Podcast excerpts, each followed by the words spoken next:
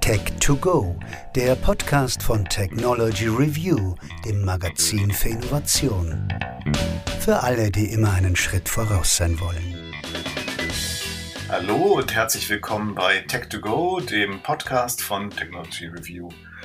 Wir starten heute ein kleines Experiment. Ich habe heute drei Gäste hier im Podcast. Das Thema, das wir heute verhandeln, ist allerdings tatsächlich auch ein hochspannendes und zukunftszugewandtes. Es geht um die Ausbildung für KI in Deutschland. Also die Frage, wo kriegen wir in Zukunft die ganzen Experten her, Expertinnen und Experten, die KI weiterentwickeln im Sinne von einer KI made in Europe, made in Germany, die datenschutzfreundlich ist, die nur das Gute will, die äh, ja äh, sagen wir mal, nicht nur rein äh, an Profiten orientiert ist oder eine riesige Datenkrake.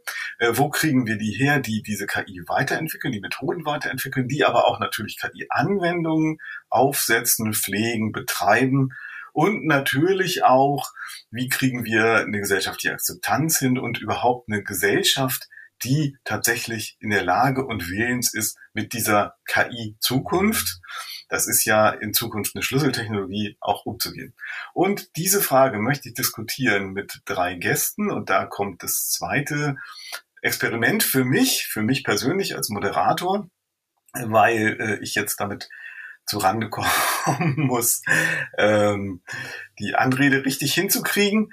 Der erste meiner Gäste ist nämlich ein ehemaliger Kollege von mir oder ein ehemaliger Vorgesetzter sogar, nämlich der ehemalige stellvertretende Chefredakteur des CT-Magazins Jörn Lowischach, der mittlerweile Professor für Informatik und Mathematik an der Fachhochschule in Bielefeld ist.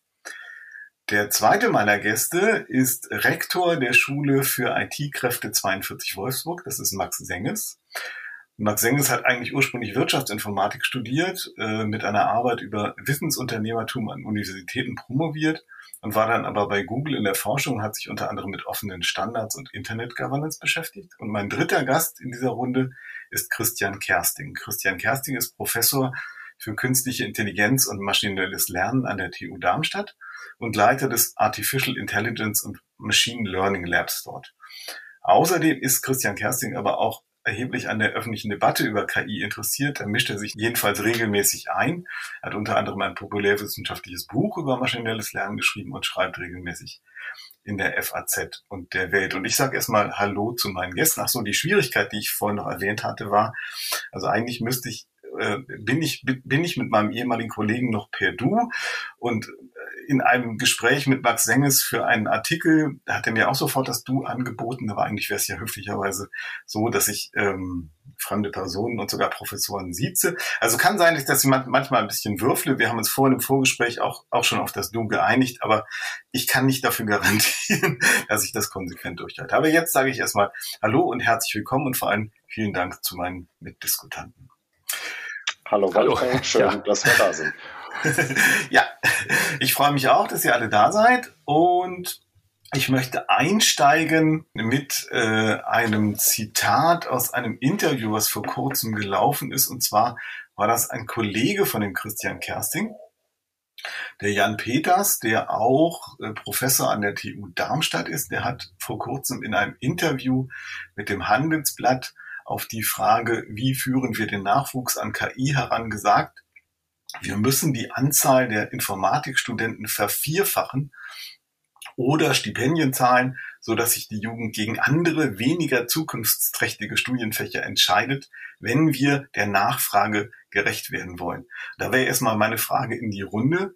Wie ist denn der Stand der Dinge? Ist das so? Haben wir, was den Nachwuchs für KI in Deutschland angeht, so ein dringendes Personalproblem und muss die, kann die Lösung darin bestehen, die Anzahl der Studierenden an den Universitäten zu vervierfachen? Ja, Christian Kersting. Ja, das ruhig Christian sagen. Also ich, ich habe keine Ahnung. Ähm, ich glaube, es gibt unterschiedliche Aspekte, die man da beachten muss. Ne? Also wir brauchen ja nicht nur die Akademiker für KI. Das ist ein wichtiger Teil über das Vierfach vergrößern. Da müsste man mit Jan vielleicht nochmal drüber reden. Aber ich glaube, ein großes Problem ist der Lag, der aktuell entsteht zwischen der Ausbildung zum Beispiel an der Uni und dem, was dann in den Firmen, in den Startups gebraucht wird. Und das ist nochmal ein spezielles Thema. Deswegen glaube ich, brauchen wir vielleicht auch neue Formen. Wir haben ja eine neue Form auch hier vorliegen, also als, als Experte. Ähm, da könnte man drüber nachdenken. Wir versuchen auch in Hessen über duale PhD-Programme, also Doktorarbeiten heranzugehen, wo man sowohl in der Industrie dann schon ist, in der Firma, als auch an der Universität. Also ich glaube, ja, wir müssen zulegen. Äh, nicht nur wegen KI, auch wegen Digitalisierung, aber es gibt sicherlich noch andere Mittel, die wir angehen müssen dabei, weil es eben nicht nur um das Universitäre an sich geht. Björn. Ich glaube, der Max wäre ja dran, aber. Okay, dann nehmen wir erstmal den Max dran. Hi, ist ja wirklich äh, schon eine sehr nette Runde zum Einstieg. Äh, der Christian hat es gerade schon gesagt, ähm, an der Uni werden eben Akademiker ausgebildet. Ne? Und das ist genau der Punkt, wo wir auch ansetzen und ein bisschen anderen Ansatz haben. Ähm, ich glaube, dass es äh, total richtig und wichtig ist, ähm, Akademiker auszubilden, Informatiker auszubilden, dann wissenschaftlichen Ansatz zu haben. Aber man muss ja sagen, ähm, Softwareentwicklung und auch KI-Entwicklung ist äh, eine Praxis, genau wie ähm, Wirtschaft auch einerseits an der Uni gelernt wird, ne, in ähm, klassischen VWL-Kontexten etc. oder eben in einem MBA sehr praxisorientiert.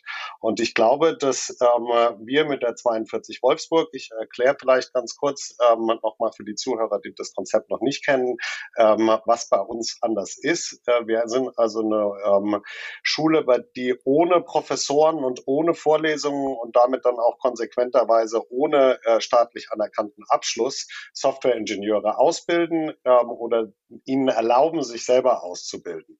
Und dieser Ansatz, ähm, der bei uns eben so funktioniert, dass ähm, man sich wirklich selber ne, die, ähm, die Fortschritte, die, das Wissen erarbeitet, beziehungsweise dann im Austausch mit Lerngruppen, mit äh, Peers, mit, mit Kommilitonen ähm, immer weiterentwickelt, der funktioniert meiner Meinung nach äh, sehr gut, auch für Themen wie KI und er hat vor allem einen entscheidenden Vorteil, er skaliert natürlich äh, enorm und ähm, ermöglicht uns, glaube ich, nochmal ganz anders die ähm, äh, Kapazitäten zu entwickeln, die gebraucht werden. Ich möchte aber auch festhalten, dass es eben äh, bei uns und, und generell bei dem Ansatz weniger darum geht, irgendein spezielles Wissen zu vermitteln oder äh, zugänglich zu machen, sondern dass es wirklich um das Lernen, Lernen geht. Und äh, Wolfgang, du hast es eingangs gesagt, ich habe in Philosophie promoviert. Ne? Ich bin dann letztendlich bei meiner Suche daran gelandet, dabei gelandet,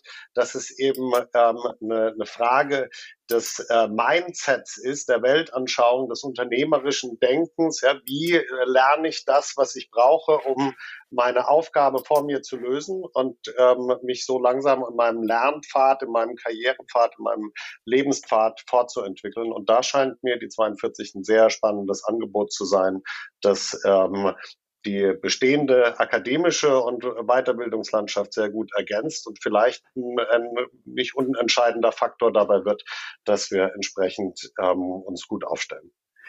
Bevor ich äh, das Wort, den, den, den Audiokanal weiterreiche an Jörn, vielleicht doch nochmal kurz auf 42 Wolfsburg beziehungsweise 42 äh, bezogen äh, nochmal ein paar Infos dazu. Das klang jetzt weniger radikal, als es mir auf den ersten Blick erschien, also das, was du gerade gesagt hast. Ähm, die Schule, äh, deren äh, Rektor du bist, ähm, hast du gerade gesagt, kommt ohne Vorlesungen, ohne Professoren aus. Das ist wirklich rein projektarbeitsbezogen. Und in diesen Projekten müssen sich die Studierenden auch völlig autonom selbst organisieren. Ähm, und ja, hangeln sich dann sozusagen von Projekt zu Projekt und schaffen sich das notwendige Wissen selber drauf. Ähm, für die Schule braucht man keinen formalen Abschluss, sondern das läuft alles nur über ein Bewerbungsverfahren. Allerdings ein Bewerbungsverfahren, was mehrere Wochen dauert. Äh, und äh, da wird auch kräftig ausgesiebt. Habe ich das soweit richtig äh, zusammengefasst?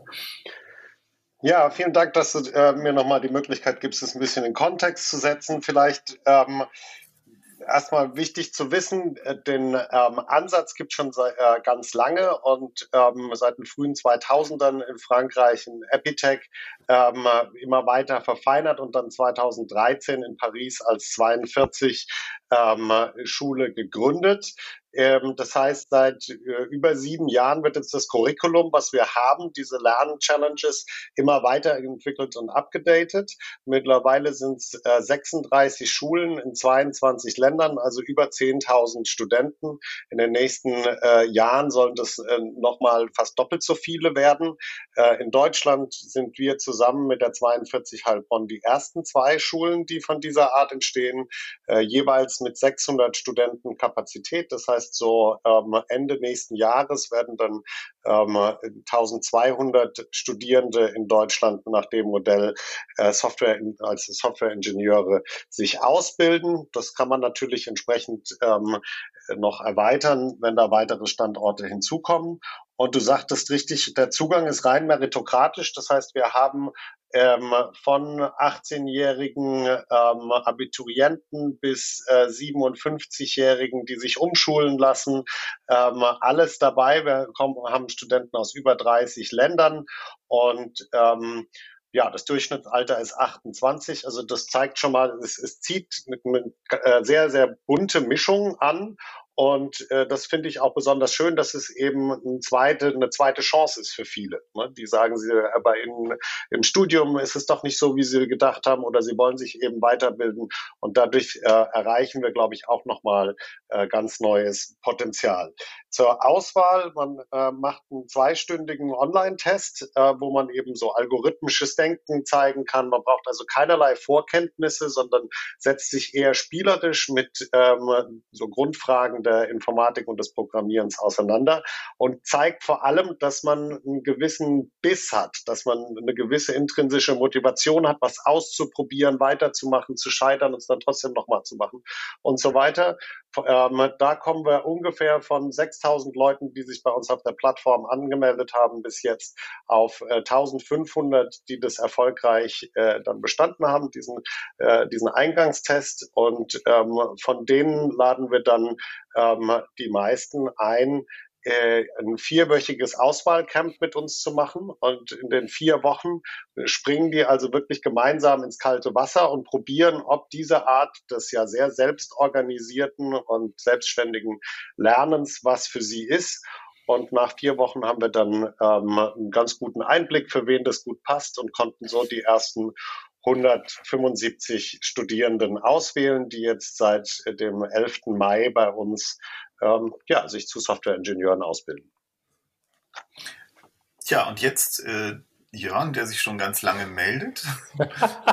ja, ich wollte jetzt eigentlich noch was sagen zu, äh, zu der Lage am Arbeitsmarkt sozusagen, aber ich, jetzt muss ich doch unbedingt fang, erst was zu den und den Projekten fang, sagen. Oder soll ich ja. in welcher Fangen Reihenfolge? wir mal mit der Lage am Arbeitsmarkt an und dann kommen wir zu dem, zu, dem, auf der Zunge. Zu, zu, dem, zu, dem, zu dem Projekt bei lernen. genau. Und erstmal die Lage auf dem Arbeitsmarkt. Also diese Unterscheidung, die, die würde ich nämlich auch genauso machen. Äh, Weiterentwicklung auf der einen Seite und Anwenden auf der anderen Seite. Für die Weiterentwicklung frage ich, muss man dafür wirklich Informatik studieren? Ähm, Turing-Maschinen oder was kommen da doch echt nicht vor beim differenzierbaren Programmieren, wie es so schön heißt. Vielleicht ist das einfach wieder ein Job wie für Leute wie Wolfgang Schlages oder meines Schlages, Physikleute. Ähm, die dann eben nicht Kosmologie machen und Stringtheorie und nicht in die Industrie gehen als Quanz, um irgendwelche Aktienkursen rumzurechnen, sondern eben sich um die KI kümmern, die Fortentwicklung der KI kümmern oder auch um Quantencomputer übrigens, nicht? Auch so ein Thema mhm. kümmern. Da passt doch eigentlich, das sind die Leute doch gut, die wissen, was mit Mathematik geht und was mit Programmierung geht, alles zusammen durcheinander. Die was ich spannend finde, ist der Brain Drain an der Stelle. Ich glaube, wenn man sowas macht in Deutschland, dann landet man doch automatisch sofort im Silicon Valley. Warum sollte man dann überhaupt noch in Deutschland bleiben? Ich frage mich übrigens, DPL in Köln, wie machen das? Ich, wie machen die das? Ich habe keine Ahnung, würde ich gerne mal erfahren, wie die das kriegen. Wen kriegen die Leute zu binden an Deutschland? Ähm, mhm. Auf der Anwendungsseite, das wird doch immer einfacher. Ich denke, es ist an vielen Stellen auf dem Niveau von Excel bedienen, äh, wenn man heute irgendwas an Bilderkennung oder was auch immer einbauen will in seine eigene Software. äh, Google und, und Amazon und Konsorten, genauso dann auch in MATLAB und so weiter, das wird ja die, die, Firmen haben ja so viel Interesse daran, ihre Software oder ihre Dienste unter die Leute zu bringen. Die machen es immer, immer einfacher. Und deshalb denke ich, ist auf der Anwenderinnenseite da gar nicht mehr so viel nötig. Das wird immer weiter ebenerdiger. Die große Frage wäre eher, will man ganz vorne mitspielen bei den super tollen Geschichten, die immer so gerade von Facebook und von Google rübertropfen über den Atlantik. Ähm, naja, das, das, ist ja zumindest politisch ein erklärtes Ziel. Also die, ja. die, die Idee ist ja, äh, sich nicht einfach von der Entwicklung in den USA oder in China oder wo auch immer abhängig zu machen, sondern mhm. eigene Akzente zu setzen und zu sagen, so, wir entwickeln KI so, wie wir uns das vorstellen und prägen damit ja. natürlich auch die weitere technische Entwicklung in der Welt. Aber auf gar keinen Fall wollen wir einfach nur das nehmen und akzeptieren und benutzen, was andere für uns entwickelt haben, weil das nicht unseren, ja. unseren Werten, unserer Vorstellung entspricht. Aber dafür braucht man wahrscheinlich nicht Tausende, nicht? wenn ich sehe, wie viele Leute bei der, genau, das ist das, und so genau, das, arbeiten. Genau, das ist das Problem, ja. Also ich habe dazu nur wenig Zahlen gefunden. Also ich habe gefunden, äh, als ich für das aktuelle Heft recherchiert habe, dass tatsächlich relativ viele Studierende in Deutschland jedes Jahr einen Abschluss machen, roundabout 10.000. Aber die Frage ist, wie viele von diesen 10.000 haben irgendwas mit maschinellem Lernen und KI zu tun? Und da wird es dann schon dünn und die einzige Zahl, die ich dazu gefunden habe, war, dass es ungefähr 200 Professuren im Moment im Land gibt, die sich explizit mit diesen Themen auseinandersetzen. Naja, da kann man sich ja überlegen, wie viel Output sozusagen die generieren können. Aber du wolltest auch noch was sagen zum projektbasierten Lernen. Ja, ich wollte mich jetzt hier nicht. Gut, ja. äh, das ist ja das Thema, was wir an den Hochschulen haben. Der Biss, genau das ist das Thema. Äh, wir können eben nicht großartig selektieren und wir haben auch viele Leute, die gar nicht so genau wissen, warum sie jetzt das studieren oder nicht doch was anderes studieren, die erstmal nur so gucken überhaupt, sehr vorsichtig gucken. Vielleicht haben sie sowieso einfach schlicht und ergreifend keinen Ausbildungsplatz gekriegt, insbesondere wegen Corona und sind deshalb gefühlt gezwungen zu studieren. Und dann ist die Lage natürlich deutlich, deutlich schwieriger. Also das, das Projekt ist super vorsichtig angefasst werden. Lieber erstmal ganz vorsichtig auf kleiner Flamme. Nachher macht man das doch zu viel Arbeit und so. Ähm, es ist echt schwierig, die Lage dann an den Hochschulen. Hm. Ähm, an dieser Stelle hat sich jetzt auch Christian schon ganz lange gemeldet und möglicherweise kann der auch was sagen zu der Frage, ja, brauchen wir, brauchen wir für die Informatikausbildung in Deutschland tatsächlich so viel universitäres Potenzial? Müssen so viele Leute studieren? Naja, also erstmal möchte ich, ich weiß nicht, wahrscheinlich ist einfach nur missverstanden gerade. Ich habe jetzt nicht verstanden, warum gesagt wird, wir brauchen keine Informatiker, sondern wir brauchen Physiker. Dem würde ich einfach mal klar widersprechen wollen. Also ähm, ein Physiker ist nicht unbedingt auch darin trainiert, ähm, zu programmieren. Dass er, sie das lernen kann, ist klar. Wir sind ja alles intelligente Leute, aber genauso gut kann äh, der geneigte Informatiker, die geneigte Informatikerin Physik lernen. Also das finde ich immer ein bisschen schade, dass wir alle, weil wir jetzt gerade über Geld reden, in Schubladen denken, sondern das ist genau der Punkt und deswegen brauchen wir auch mehr Ausbildung. Wir müssen das, die Art des Denken ändern. Also KI ist auch einfach anders über Prozesse nachzudenken. Und ja, viele KI-Anwendungen werden einfacher gemacht, aber ich will ja eben auch die KI mitgestalten in Zukunft. Und da braucht man schon viele Leute. Also wenn man sich anschaut, es wird gerne gesagt, OpenAI würde jetzt Richtung General Artificial Intelligence gehen. Also ich glaube, wir sind da noch ziemlich weit weg davon. Und wenn man dann so mit Gary Marcus redet oder auch mit anderen Kognitionswissenschaftlern, dann merkt man das eben auch. Und das sind knackige Probleme. Das sind eigentlich Probleme, die wir lösen wollen, die genauso wie in der Physik, wo man sich fragt, äh, wie funktioniert das Universum, fragen wir uns halt, was sind die fundamentalen Gesetze der Intelligenz? Das kann künstlich sein, das kann aber auch natürlich sein, weil das äh, im Zweifelsfalle am Ende sehr ähnlich funktioniert. Also ich würde eben ganz stark dafür plädieren, dass wir nicht darüber nachdenken, ist das Uni, ist das 42x, weil eigentlich, glaube ich, brauchen wir die Kombination. Wir brauchen dieses Ökosystem, wo derjenige, der dann bei 42 ich nenne es jetzt X, also ich kann auch gerne Wolfsburg sagen, darum geht es mir nicht, aber der dann sagt, oh, jetzt möchte ich doch vielleicht den, den Doktor machen und dann braucht er nur einen Schritt zu machen und kann das an der Uni weitermachen. Genauso wie ich glaube, ganz viele an der Universität lernen müssen, dass Anwendungen auch in der Informatik und in der KI ganz spannende Herausforderungen sind und mich eben auch prägen und voranbringen. Also ich glaube, es entsteht eben gerade was ganz Neues und dafür müssen wir, glaube ich, andersrum denken und insbesondere nicht zwischen Physik und Informatik oder Mathe oder was auch immer, sondern es geht darum, Intelligenz ganz fundamental zu verstehen. Und da möchte ich doch gerne, dass Deutschland mitspielt. Und dann kommt die Frage, wie wir, wie andere Staaten und andere Regionen in der Welt auch eben diesen Transfer hinbekommen. Und der Transfer ist nicht nur äh, aus der einen Richtung, ne? der geht in beide Richtungen. Wenn man sich zum Beispiel anschaut, Merantix in Berlin, mit denen wir dann auch zusammen kooperieren. Ich glaube, das ist ganz spannend, dass dieses Entwickeln neuer KI sowohl aus dem Start-up als auch aus der Universität kommen kann. Und da möchte ich auch nochmal drin darauf hinweisen, es ist nicht nur eine Tool-Anwendung, weil es ist auch ein ganz wichtiger Aspekt, dass wir es so machen, dass am Ende auch irgendwelche, zumindest empirischen Garantien geliefert werden können vielleicht mal. Also ich glaube, das ist schon noch ein bisschen mehr, als zu sagen, ich wende eine, Tool, eine Toolbox an. Ähm, da brauchen wir schon noch mehr. Aber ich, ich finde es ganz toll. Also warum sollte man nur Akademiker für KI haben? Also ich finde sowas wie 42 Wolfsburg ähm, ganz klasse. Und wir müssen da einfach vorangehen und das auf verschiedenen Ebenen. Ja, danke Christian. Ich würde direkt mal kurz drauf einsteigen, weil ich glaube, dass wir an einem entscheidenden Punkt sind.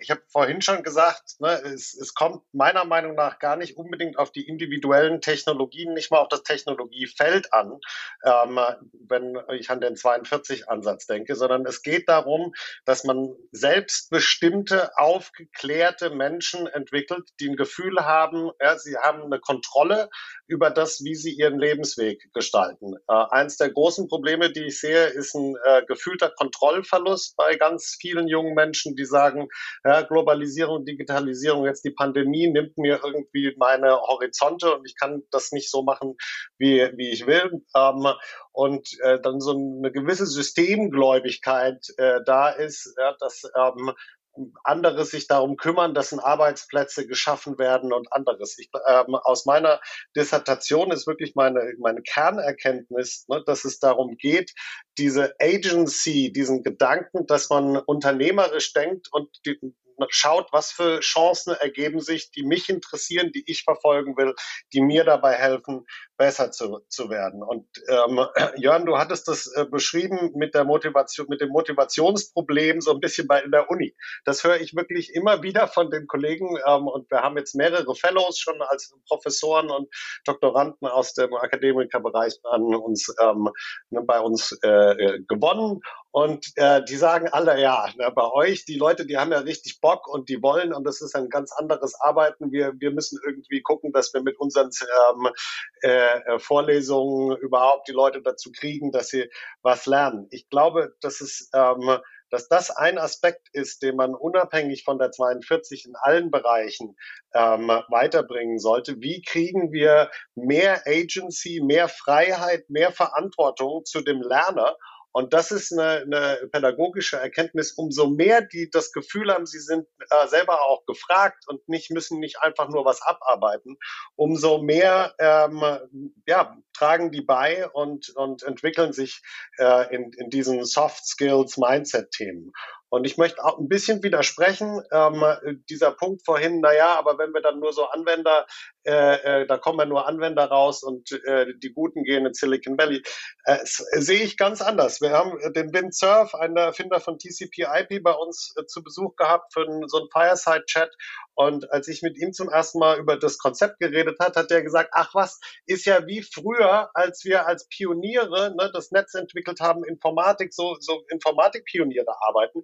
Denn da gibt's keine Ausbildung. Man geht einfach vor und macht im Peer Learning, man schaut, was machen die anderen Kollegen. Ja, Show, äh, Source Code war einer der entwickelt, äh, einer der wichtigsten ähm, Infrastrukturteile von äh, dem frühen World Wide Web, dass man einfach gucken konnte, wie baut der andere die Seite arbeiten. Und so haben sich die ähm, Web-Administratoren, die Leute, die das ähm, Web entwickelt haben, gegenseitig Sachen beigebracht. Worauf ich hinaus will, ist diese ähm, Pionierdenke, ja, Produkte daraus zu machen, zu überlegen, was für Anwendungen äh, schaffe ich damit auch als Entrepreneur.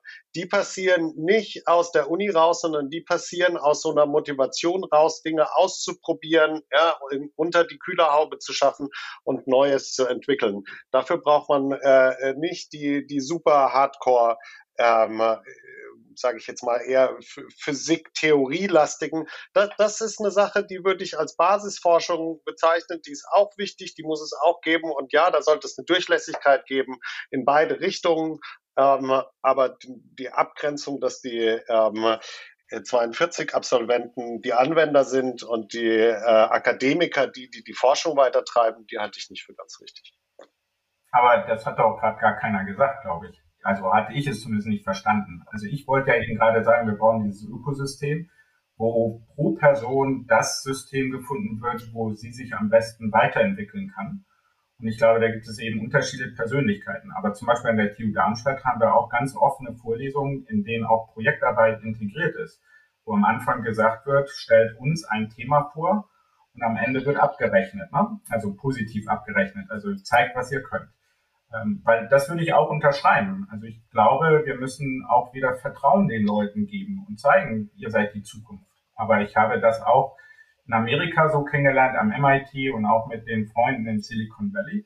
Aber ich will auch nochmal darauf hinweisen, also ich sehe jetzt auch nicht, dass alle Leute nur in Silicon Valley laufen. Und ich sehe gerade auch bei ganz vielen Berufungen, und ich glaube, dass auch auf anderer Ebene so, dass ganz viele Leute wieder super gerne auch nach Europa und auch nach Deutschland zurückkommen, nur dafür brauchen wir eben dieses Ökosystem, dieses Gefühl, ich kann mich hier entfalten und ich kann voranschreiten. Und da ist dann sowas wie, glaube ich, ein Ökosystem aus sowas wie Wolf, äh, Wolfgang, sag ich jetzt schon, 42 Wolfsburg. Ähm, aber auch, naja, vielleicht können wir auch über 42 Wolfgang noch hin. Ähm, aber auch sowas wie, was wir machen mit Häschen AI. Also das muss wirklich ein Ökosystem werden, wo ich vielleicht irgendwann gar nicht mehr merke, an welcher Stelle ich gerade mich befinde. Das wäre zumindest mein Traum. Ähm, wir arbeiten aber auch mit ganz tollen Startups zusammen, also mit Aleph Alpha, mit Merantix. Ähm, ein guter Freund von mir hat äh, 20 Billion Neurons mit vorangetrieben. Also ich, ich glaube, es geht darum, dass wir einfach den Spirit noch ein bisschen ändern müssen und dort jeder wichtig ist. Und nochmal, also ich, ich finde es wichtig, ähm, dass klar wird, dass gerade in der KI viel in der Innovation, gerade bei den großen Firmen passiert. Also ich sehe jetzt nicht dass man da unterscheiden müsste. Also sie, werden an der Uni oder auch woanders ausgebildet und dann machen sie ihre Innovation dort, aber dann später auch in den Firmen. Und das müssen wir lernen. Da müssen wir vorangehen. Und wir brauchen das Ökosystem. Wenn Sie sagen, wir können Tools nehmen von KI, wie gesagt, ich sehe es ein bisschen anders, aber ist okay. Aber wir brauchen die Infrastruktur, damit Sie dann diese Tools überhaupt laufen können. Oder wenn Sie die Idee bekommen, Ihr Tool, Ihr, Ihr Modell plötzlich zu ändern, dann stehen sie davor und können das in Deutschland unter Umständen nicht machen, weil die Infrastruktur nicht da ist. Also deswegen glaube ich, müssen wir wirklich noch mehr im Ökosystem denken. Aber dann, mhm. ich sehe kein Problem. Also wir haben ganz tolle, die, die Forscherinnen und Forscher und jetzt nochmal nicht immer nur akademisch, sondern an sich in Deutschland und in Europa, die shapen auch die KI-Landschaft international. Also wir sind da einfach eine, eine feste Größe.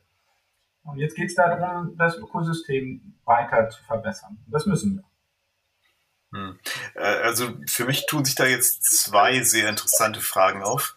Die eine Frage ist, äh, Max hat gerade eben das Stichwort Agency genannt, also was er ganz wichtig findet, die äh, Kontrolle, das Selbstvertrauen, dass man den Lernenden geben muss, damit sie eben das Lernen, den Lernprozess auch in die eigene Hand nehmen und die können das dann am besten auch für sich steuern.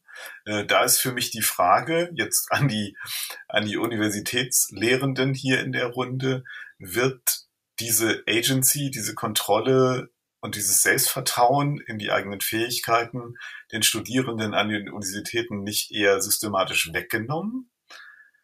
Und die zweite Frage, die sich mir stellt, ist, wenn man so einen Gegensatz aufmacht, einerseits zwischen Universität und andererseits eben äh, so einer Schule wie 42 Wolfsburg und diesem Entrepreneur Spirit, diesem unternehmerischen Denken, was ja äh, in Kritik auch immer wieder vorkommt, dass es an der Universität fehlt, äh, ist für mich die Frage, ähm, ob OpenAI zum Beispiel als ein Beispiel für ein sehr innovatives Unternehmen im Bereich der KI nicht gleichzeitig Teil der Lösung, aber auch Teil des Problems ist. Also will ich denn das? Will ich, dass die wirklich innovativen Dinge in der KI stattfinden, äh, gelenkt von unternehmerischem Interesse, überwiegend ausgerichtet auf unternehmerisches Interesse und dass auch die Infrastruktur, die wirklich große Infrastruktur, die Christian gerade angesprochen hat, äh, in der Regel in den Händen von einigen wenigen Unternehmen ist. Und äh, für mich äh, sieht es nicht so aus, als ob das äh, in Richtung einer Zukunft läuft, die ich mir wünschen würde. Aber vielleicht kommen wir erst noch mal zu Agency und Selbstkontrolle und Selbstvertrauen bei Studierenden. Ich weiß nicht, ob Björn vielleicht anfangen möchte. Ich bin zwar jetzt kein Universitätslehrender, sondern ein Fachhochschullehrender, äh, aber ja, ich glaube, ich habe von uns allen die größten Probleme damit. Ich meine, ich versuche ja seit einem Jahrzehnt tatsächlich solche Geschichten mit Flip Teaching, Inverted Classroom, äh, dass man gefälligst mal ein bisschen selbst ähm, sich vorbereitet und selbst studiert. Und natürlich gibt es bei uns auch massiv alles Mögliche an Projekten, ob in den einzelnen Veranstaltungen oder sogar als, als eigene Projekte. Aber das ist eben wirklich schwierig. Jetzt kann man sagen, das liegt an der Schule. Ich weiß nicht, ob es an der Schule liegt ich merke eben, dass es total schwierig ist. Bei, bei Programmierprojekten, da wird dann eben irgendwas zusammengegoogelt aus, aus äh, Stack Overflow und keiner hat es verstanden, aber es scheint irgendwie so mit bisschen Spucke zusammengeklebt halbwegs zu funktionieren. Das macht mich alles nicht glücklich. Also Projektarbeit ginge schon, wenn man sie wahnsinnig betreut, aber dann müssten wir ganz andere Betreuungsverhältnisse haben. Dann kann ich mich nicht mit, mit fünf äh, Studierenden einmal die Woche zusammensetzen. Da muss ich mich mit denen jeden Tag zusammensetzen, dann könnte das funktionieren. Naja, oder das, was Max vorgeschlagen hat, eine starke Aussiebung, was wir vielleicht auch nicht ganz. Ja, das, wenn wir das wollen, ja. Das könnten wir wahrscheinlich auch politisch nicht ähm, und wollen es vielleicht auch nicht. Also, ich wollte sagen, also ich glaube, es geht, aber ich würde auch zustimmen, es wird immer Leute geben, die dann in gewissem Sinne auf der Strecke bleiben. Also ich glaube, da können wir alle noch ein bisschen nachholen. Äh, in dem Sinne auch vielleicht auch 42 Wolfsburg. Ähm, ich glaube allerdings, dass es auch geht, aber es ist wirklich viel, viel Arbeit. Das würde ich auch zustimmen. Aber ich sehe schon, also wir in, in, in Darmstadt haben zum Beispiel in der Informatik eher eine Departmentstruktur. Wir haben eben viele dieser Vorlesungen, die auch kombiniert aus Seminar und da Projekt und hier irgendwie guckt euch das online an und, und, und. Und wir kriegen zumindest auch sehr gute Leute da heraus. Ähm, ich kann nur leider nicht sagen, was die Dunkelziffer dann sozusagen ist. Das, das, das ist aktuell echt schwierig, weil ich eben diese Zoom-Wall von mir habe und nicht alle dort sehen kann. Aber ich glaube, es geht. Und dann nochmal zurück. Also es ist nicht so, dass OpenAI und Google und so nur jetzt die einzigen Entwicklungen sind. Also wenn man sich die Literatur anschaut, dann ist halt vieles auch aus den universitären oder auch aus kleineren Firmen in, in Gemeinschaftsproduktionen hinzubekommen. Also ich möchte einfach nur davor so ein bisschen, ich, ich mag nicht, dass wir immer nur sagen, es sind diese drei Firmen, weil die haben halt tolle Departments auch für Advertisement. Ne? Also klar, das nehmen wir alle mehr wahr, aber ganz wichtige Impulse auch für diese Entwicklung entstehen natürlich immer noch aus den Publikationen an sich.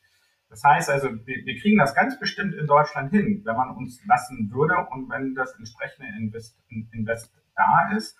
Und dann ist trotzdem noch ein bisschen laufen. Also ich will jetzt nicht so tun, ne? ich glaube, was Jörn gerade beschrieben hat, kann jeder an der Uni nachvollziehen. Aber es geht auch. Aber wir dürfen vielleicht auch mal sagen, man kann auch nicht jeden immer nur mitnehmen und das ist gar nicht bös gemeint, solange man dann für die Person eben Perspektiven wiederentwickelt. Das war das, was Max am Anfang sagte. Und das finde ich eben wichtig, dass wir eben Leuten mal klar machen, diese deutsche Kultur, ich habe irgendwas nicht geschafft, geschaffen, äh, geschafft und dann, dann ist das schlimm und dann muss ich nach Hause gehen und dort auch bitte bleiben. Das ist falsch. In Amerika lernt man einfach, dann suche ich das Glück woanders. Ist auch ein bisschen jetzt schön gemalt, aber ich glaube, das müssen wir hinkriegen. Da finde ich sowas wie 42 Wolfsburg, was, was wir an den Unis probieren, und ich meine jetzt mit Unis auch Hochschulen und alles, ne? finde ich eigentlich, das kann man, aber da muss sich noch ein bisschen mehr ändern. Ja, dann würde ich jetzt gerne reinkommen und äh, ich kann tatsächlich eine, eine äh, freudige äh, Botschaft verkünden, äh, gerade auch in Richtung Jörn. Ähm, ich widerspreche dir wirklich grundsätzlich. Du sagst, äh, du brauchst total viel äh, Betreuungsaufwand. Und ich glaube, das Gegenteil ist richtig. Ne? Also du, du musst loslassen.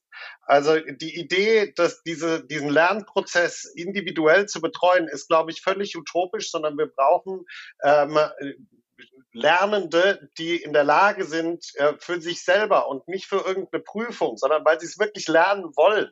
Ja, nicht einfach irgendwas zusammen zu kopieren und zu googeln, sondern ähm, sich das selber zu erschließen. Und äh, wir haben dafür, glaube ich, eine ganz spannende Infrastruktur mit diesen Peer Learning und Peer Review Prozessen geschaffen. Ich beschreibe vielleicht einfach noch mal so ein bisschen, ähm, wie das bei uns funktioniert.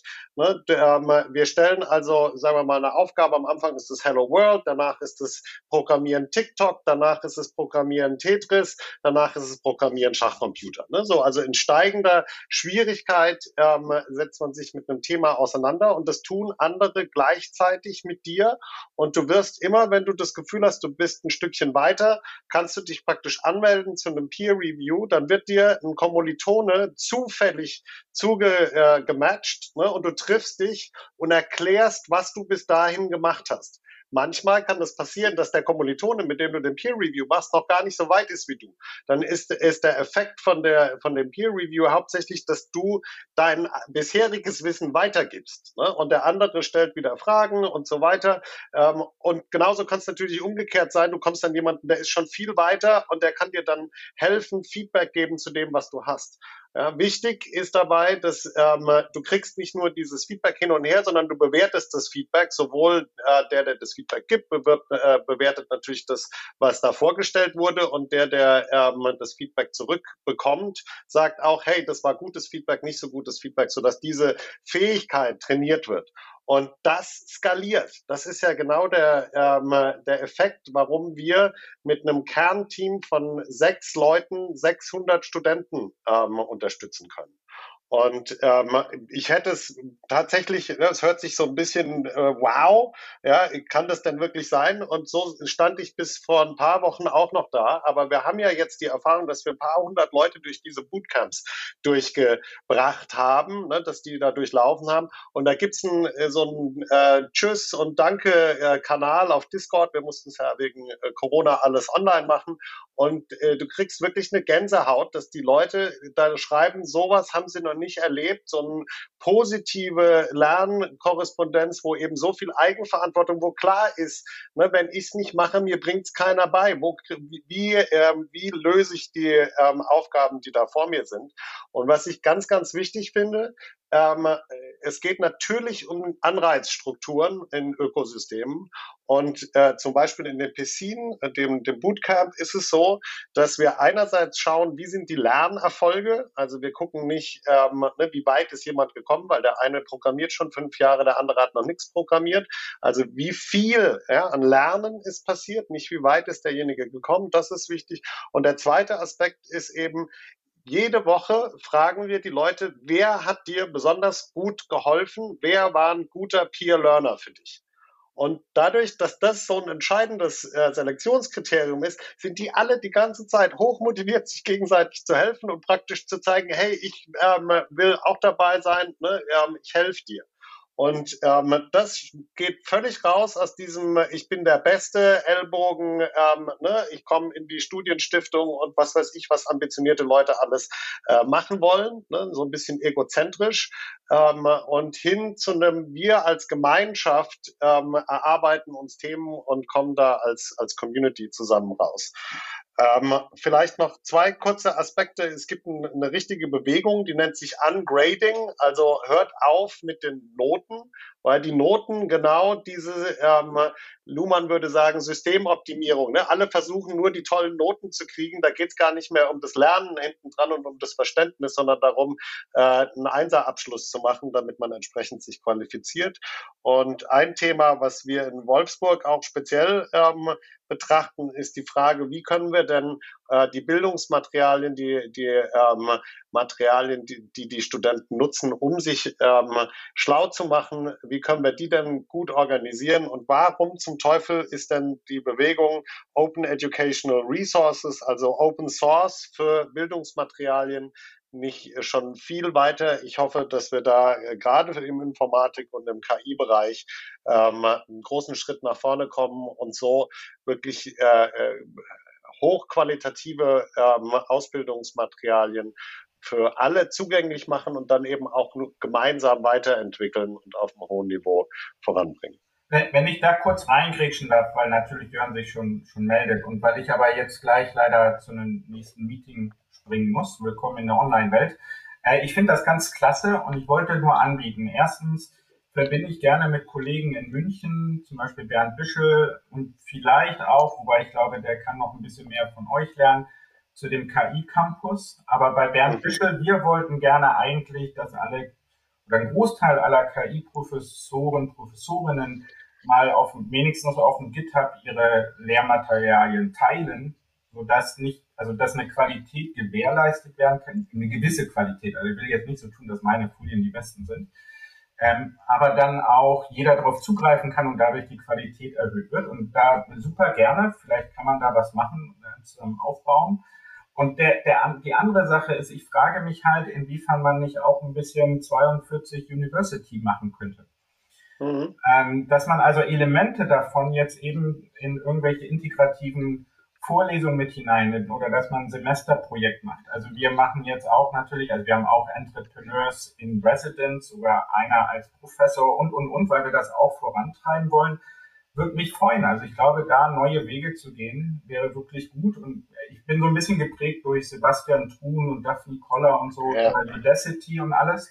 Ja, also ich kann ihm viel abgewinnen. Ich glaube, die Wahrheit ist manchmal in der Mitte dann, aber da könnten wir doch beide noch vorankommen. Aber ich würde es klasse finden. Sehr gerne. Ich melde mich im Anschluss und äh, hört sich richtig gut an. Vielen Dank und schuldig, dass ich raus muss und schuldig, dass ich dich jetzt so einfach äh, übersprungen habe, Max. Ich musste nur, äh, nicht Max, Jörn meinte ich. Ja. Äh, Entschuldige. Ich musste nur leider jetzt gleich weiter. Das tut mir wirklich leid. Ja, wir haben, haben ja leider etwas verspätet angefangen, äh, aber ich bedanke mich jetzt auf jeden Fall schon mal recht herzlich bei Christian Kersting und ja, wir machen einfach nochmal fließend ein kleines bisschen weiter. Jörn, bitte dazu jetzt. Ja, ich muss, ich muss natürlich Werbung machen. Ich habe jüngst einen Vortrag gehalten, der hieß Prüfungen abschaffen. Äh, das ah. Thema. äh, einerseits. Andererseits denke ich, ähm, das, was ich gerade gehört habe, geht eben fürchterlich in die Richtung der MOOCs. Und bei den MOOCs haben wir, ich eingeschlossen mit mehreren MOOCs, insbesondere bei Udacity, haben wir ja erlebt, dass es eben nicht in der Breite funktioniert. Es funktioniert für die Leute, die das freiwillig selbstbestimmt tun. Und für die allermeisten anderen funktioniert es eben nicht. Genau das hat man bei Udacity ja gerade gesehen mit den Versuchen dann, das an nicht so exzellenten Hochschulen auch einzusetzen die Geschichte mit dem selbstregulierten Lernen, das ist eine schöne Idee, aber sie ist eben sehr, sehr schwierig, wenn man die in der Breite umsetzen will. Und noch eine faktische Anmerkung, irgendwann die Rede von der 42 University, die gibt natürlich schon, steht in Berlin und da ist FH Code, ähm, kriege regelmäßig Werbung von denen. Ähm, also der Gedanke ist ja schon gedacht, aber ich denke auch da haben wir das Phänomen, dass man sehr genau gucken muss, welchen Studierenden man das antun kann. Ja, also wo sich jetzt so na, einerseits gemeinsame Interessen und äh, wahrscheinlich auch gar nicht so weit entfernte Sichtweisen, aber dennoch auch ein, ein, gewisses Reibungspotenzial bietet, was ja für solche Aufnahmen immer hilfreich ist, würde ich doch äh, Jörn bei dir nochmal äh, reingehen. Also das, dieses Argument, ähm, das funktioniert nur für manche, das kaufe ich nicht. Ich glaube, das ist richtig, dass ähm, ne, viel von diesem ähm, intrinsisch motivierten Lernen leider durch das Bildungssystem schon kaputt gemacht ist äh, bei der Zeit, wo ähm, die ähm, Menschen in die äh, Berufsausbildung, in die Hochschulen kommen.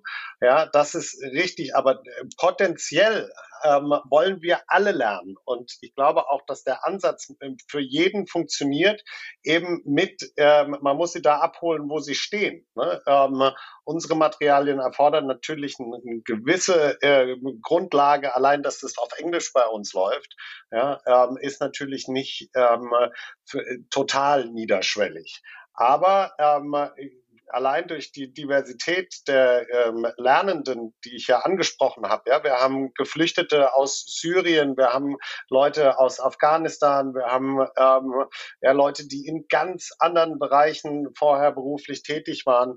Es ist nicht so, dass es ähm, ein Profil gibt, für den funktioniert es und für die anderen funktioniert es nicht, sondern es ist eben tatsächlich ähm, so, wenn äh, die Flamme, die Idee, was man da machen ähm, will, mal entzündet ist und man dann ähm, eben nicht wie bei einem MOOC äh, sich einfach ein Video nach dem anderen reindrückt und ähm, ne, sich danach wundert, wieso der Nürnberger Trichter nicht funktioniert hat, dass da nicht alles drin ist, sondern das wirklich äh, handwerklich in einem kontinuierlichen Prozess sich erarbeiten muss. Und da aber der ähm, Flow-Kanal, ihr kennt bestimmt alle den, den schönen Flow-Begriff von ähm, Mikhail Csikszentmihalyi, ähm, ne, wenn die, das Curriculum so schlau ist, dass man sich praktisch immer eine Stufe weiter, eine Stufe weiter hangelt und dann aber auch weiß, ich hänge irgendwo, ich habe einen Blocker, dann äh, kommt bei uns der äh, pädagogische Leiter, ne, das sieht man dann in den Entwicklungsstufen,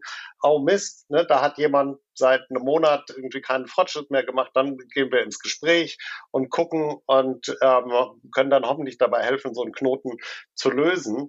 Ähm, aber ich glaube, dass es äh, prinzipiell keine Sache ist, die ähm, nur für manche Menschen funktioniert oder nur für Informatik funktioniert. Ich glaube, dass der, die philosophische Grundlage, ja, das selbstbestimmte Lernen und äh, das lebensbegleitende Lernen äh, der, die entscheidenden Punkte dabei sind. Und ähm, deshalb hoffe ich, dass ähm, wir erfolgreich sind und äh, die äh, sinnvollen Teile in andere Institutionen und Organisationen rüberschwappt. Im Grunde genommen eine, äh, ist es nicht nur eine faszinierende Idee, also eine Idee, die ich persönlich extrem faszinierend finde, sondern natürlich auch eine Geschäftsgrundlage für Magazine für Technology Review. Wir gehen ja auch davon aus, dass Leute immer was Neues lernen wollen. Ähm, ja, ja, es gibt äh, den schönen, es ja. gibt den schönen äh, Begriff aus der Psychologie, Need for Cognition, NFC, Need for Cognition, also nicht NFC wie im, wie im Smartphone, sondern NFC, Need for. Cognition. Ähm, das ist ein Persönlichkeitsmerkmal und das ist schwierig zu ändern. Wenn man das hat, wenn man das wissen will, wenn man das durchdringen will, dann auch den Biss hat, das Thema kam ja häufiger vor, der Begriff heute schon, dann funktioniert das. Aber wenn man jetzt nicht genau weiß, was man da jetzt eigentlich tut, warum man da sitzt, wo es hingehen soll, wenn man auch eigentlich sagt, naja, reicht doch, wenn ich da klicken kann, ich muss doch jetzt nicht verstehen, was soll ich das verstehen, das tut doch irgendwas, dann wird das alles sehr schwierig. Also ich glaube nicht, dass man da dieses Konzept jedem überstülpen kann. Mhm. Also, also super, lass, äh, lass mich auf den Prompt vielleicht äh, tatsächlich drei Sachen äh, in, in, die Diskussion reinbringen. Einmal äh, Need for Cognition, ähm, da fällt mir natürlich ein Carol Drake, Stanford-Psychologin, die von äh, einem Growth Mindset oder einem Fixed Mindset spricht und da eben die, die Unterschiede beschreibt. Ne? Das Fixed Mindset sagt, ich kann das nicht und äh, ich habe da kein Talent, ne? solche Dinge. Und das Growth Mindset sieht einfach das Leben als eine Serie von äh, Lernmöglichkeiten und wächst da langsam. Und äh, tatsächlich kann man ähm, relativ klar, ne, Leute fallen eher in das eine und das andere Camp. Und ich glaube, dass unser traditionelles Bildungssystem und äh, auch ehrlich gesagt, ne, das industrielle Arbeitssystem äh, da, da, mehr in Richtung Fixed Mindset ähm, äh, favorisiert hat und wir jetzt ganz viel Growth Mindset brauchen. Und das fängt natürlich schon ganz früh an. Ich glaube und hoffe, wir sind uns einig, dass das nicht angeboren ist, sondern dass es eben eine anerzogene eine ähm, Konditionierung ist, die passiert über die Zeit.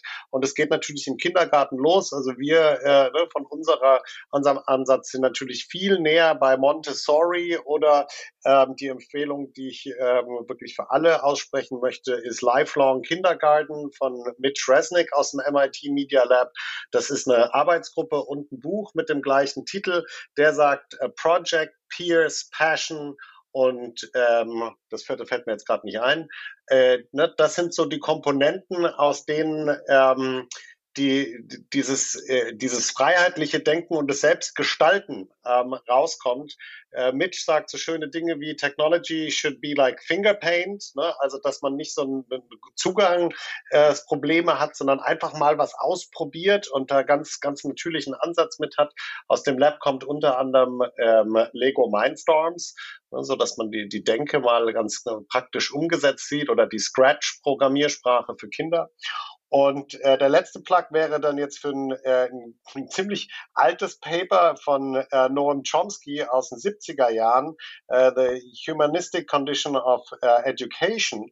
Und er beschreibt eben, dass man als ähm, dass die, dieses Bild des Lehrers als jemand, der Wissen vermittelt, eigentlich Quatsch ist. Das äh, Bild sollte eher sein wie äh, ein Gärtner und der ähm, einen, ganz bunten Garten vor sich hat und eben bei den verschiedenen Pflanzen guckt, dass die gut wachsen. Die tun das aus sich selber raus. Die Agency ist wie gesagt eine andere und ähm, in dem Sinne habe ich äh, in, in meinen Arbeiten den Begriff Telos äh, benutzt für ähm, die Frage, das heißt Ziel auf, ähm, auf Griechisch und äh, es gibt so ein, ne, die, die, die Diskussion um Teleologie, äh, was steckt in einem Samen drin? Ja, in dem Samen steckt letztendlich schon der ganze Baum drin. Aber wie der sich ausprägt, das ist nicht klar. Und ich glaube, wir haben eben die ganz tolle ähm, äh, Situation, das Setting, dass wir als Menschen unseren eigenen Teller setzen können. Wir können entscheiden, was wir für eine Pflanze sein wollen und wie wir aussehen wollen.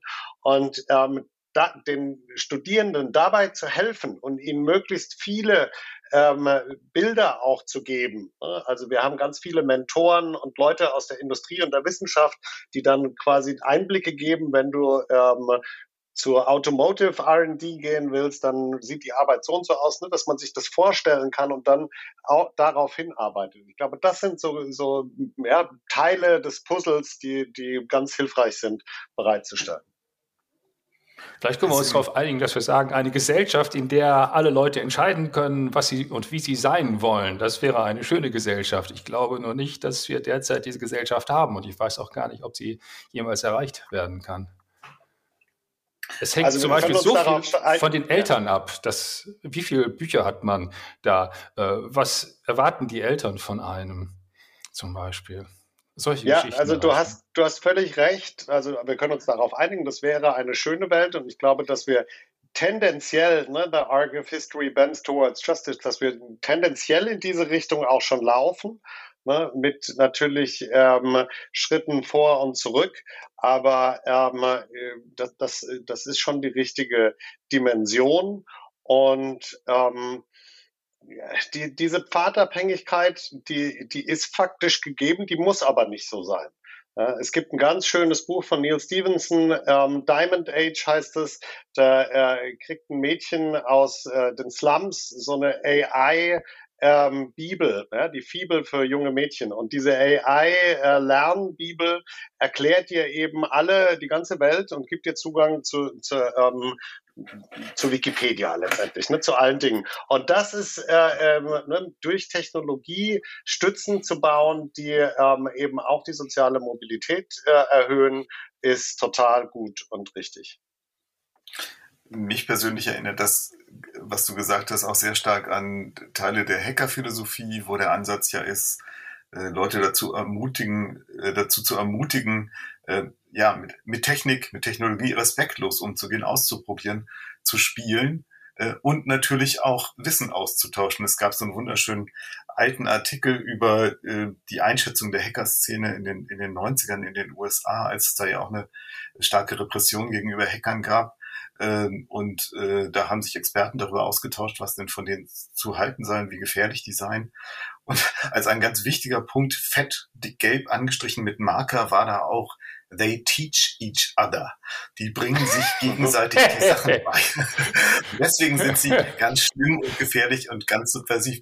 Also ich glaube schon, dass auch, dass auch Unis dass auch äh, Studierende und auch Lehrende an Unis äh, von solchen Ideen noch was lernen können und sich da ein bisschen mehr öffnen können. Aber ich glaube, in dieser Diskussion, das ist ja eher auch eine sehr philosophische Diskussion kommen wir jetzt nicht zu einem Punkt. Ich würde deswegen noch mal eine kurze Abschlussfrage stellen wollen, äh, auch wenn Christian Kersting jetzt leider weg ist. Ähm, die vergangene, das vergangene Jahr mit, mit Covid-19 war ja so eine Art Crashkurs in Sachen Digitalisierung. Musste ja jetzt doch dann ganz viel erheblich digitaler gehen als vorher. Vielleicht noch mal ganz kurz von euch beiden wie ist das gelaufen? Wie waren da eure Erfahrungen in Sachen Ausbildung? Ich kann ja mal anfangen. Ähm, die Leute, die an den Hochschulen äh, Vorlesungen gehalten haben, haben auch weiterhin Vorlesungen gehalten vor der Kachelwand und Zoom. Keine Änderung. Ähm, ich halte seit Ewigkeiten meine Videos und, und mache dann Seminare dazu, Gruppenarbeit dazu, was auch immer dazu, auch keine große Änderung. Dazwischen war es wahrscheinlich schwierig, nicht? Die Leute, die halbwegs interaktive Seminare mit klassischen Vorträgen oder so gemacht haben, die haben wahrscheinlich ein Problem gehabt. Aber ich denke, im Großen und Ganzen hat sich da von der Form, Fragezeichen, leider nicht viel geändert. Das größte Problem hatten die Hochschulen, haben sie immer noch mit den Prüfungen. Wie kriegt man jetzt Klausuren hin? Ach, Herr Jemine, jetzt müssen wir Klausuren machen und keiner ist da zum Beaufsichtigen. Das ist, glaube ich, das größte Problem für alle Leute. Max, wie war das bei euch? Ja, bei uns war es auch eine Riesenherausforderung. Äh, nicht zuletzt deswegen, weil äh, wir ja direkt ins kalte Wasser ähm, gestoßen wurden. Wir haben ja nie einen Normalbetrieb gehabt, sondern haben während Corona angefangen. Das heißt, äh, wir mussten das Konzept, was sonst äh, explizit auf ähm, Präsenz-Peer-Learning ausgelegt ist, weil wir eben äh, sagen, ne, es ist ein sehr viel reichhaltiger Austausch und gerade diese sozialen Fähigkeiten, ne, das, das, das wird besser trainiert, wenn man ähm, offline zusammenkommt. Aber wir haben dann sehr schnell, äh, dankenswerterweise aufbauend auf ähm, die 42 in äh, Sao Paulo, die als erstes ein Online-PCing durchgeführt hat, unsere ähm, Bootcamps auch online gemacht und jetzt das Studium komplett online, bieten jetzt das Studium komplett online während der Pandemie an.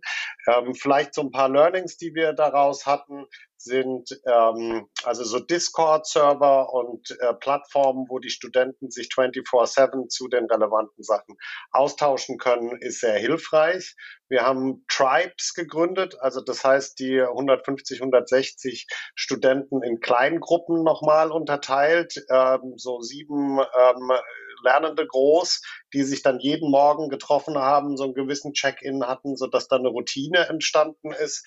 Und ähm, ja, ich sag mal so kleinere Tricks ähm, wie, wie diese Tribe-Geschichte äh, haben wir schon mitgenommen ähm, und waren aber ehrlich gesagt sehr froh, dass äh, diese Dynamik ja, und diese, ähm, wie soll ich sagen, ähm, diese Dedication, ne, dass, dass die Leute wirklich äh, sich reingegeben haben und gesagt haben, ich ähm, mache vier Wochen Hardcore Bootcamp mit, die ähm, waren wir sehr froh, dass die auch in den Online-Szenarien so gut funktioniert hat. Wir freuen uns aber umso mehr, dass wir jetzt in äh, wirklich den nächsten Tagen die ersten Studenten bei uns ins Lernraumschiff in Wolfsburg reinlassen können. Denn das haben wir im letzten Dreivierteljahr umgebaut und äh, sind natürlich irgendwie happy, wenn die ganze äh, physische Infrastruktur dann jetzt auch zum Tragen kommt. Lernraumschiff klingt natürlich extrem futuristisch. Ich glaube, das ist die Lernraumschiff hatte ich gerade erst mal verstanden. Ja. Ich glaube, das ist die ehemalige Markthalle, oder? Genau, ja, früher war da mal Hertie drin, ne, dann irgendwann ein mongolisches Restaurant und jetzt äh, Next Generation Education. Okay, wunderbar. für alles gesorgt. Und ich erlaube mir noch einzuwerfen, dass wir im äh, August und im September die nächsten Bootcamps machen und uns auf Bewerber sämtlichen Alters, Hintergründe und ähm, Ausprägungen sehr freuen. Ähm, ja, das war's. Time's running. Time's running out. Ähm, Ich fand es eine super spannende Diskussion und ich bedanke mich auf jeden Fall nochmal herzlich bei Jörn Nowischach, Max Senges und Christian Kersting, der jetzt leider schon offline ist, weil er in ein anderes Meeting musste. Und mir bleibt an dieser Stelle, bevor wir jetzt gleich alle zusammen nochmal Tschüss sagen, der Verweis auf das aktuelle Heft der Technology Review. Das ist nämlich ein Sonderheft zur Zukunft der Arbeit. Da haben wir unter anderem eine wunderschöne, spannende Geschichte von Eva Wolfangel über die Frage, wie Microtasks uns helfen können, besser in den Flow zu kommen in der Arbeit. Aber wir haben auch die Rangliste der 60 attraktivsten Arbeitgeber für technisch-wissenschaftliche Bewerber und wir haben eine ausführliche Geschichte über Tools, die Daten erfassen, um Arbeit immer kleinräumiger zu überwachen und wie das einzuschätzen ist. Natürlich auch eine Geschichte zur Zukunft der KI-Ausbildung in Deutschland und eine darüber, wie KI konkret mit Menschen zusammenarbeitet. Ja, und jetzt, wie gesagt, nochmals vielen Dank an meine Mitdiskutanten und ich sage an dieser Stelle Tschüss. Ciao, ciao. Auf Wiedersehen, bis hoffentlich bald mal wieder.